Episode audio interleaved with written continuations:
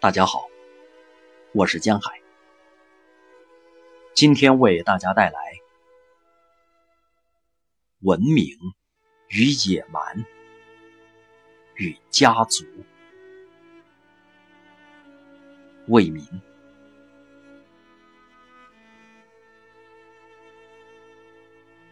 野蛮与文明，犹如酸枣的核与皮。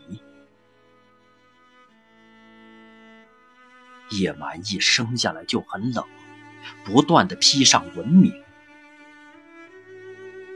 阳光用蓝色和绿色编织着这层外衣，不断加厚。从酸枣的皮到冬枣的皮，进化的终点站是芜湖枣。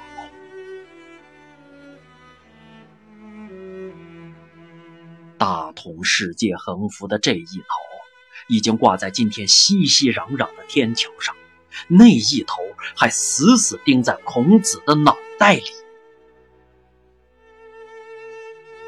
古代衙门的正大光明，似乎还在悬挂；摩天大楼的内心，依旧是黄土、灰尘。文明掩盖着的野蛮的湖，却依然健在。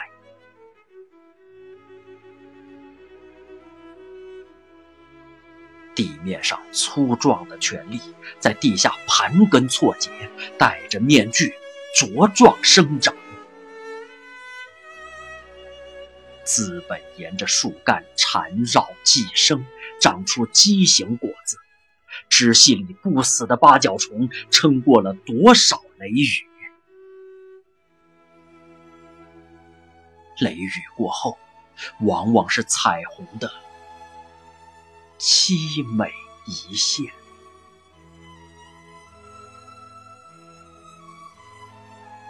落叶吃饱空气，和秋风起舞，忘了水分。遭遇巨火的恐惧，才会想起大地和阳光。毛驴拉车一辈子，归宿却是刀俎。百万年一直种在地下的灵魂发芽了。世界大同在路上，文明和野蛮还在作伴。人类至今没有跳出兴亡更替的周期率，依旧生活在人脉的血液和家族的细胞里。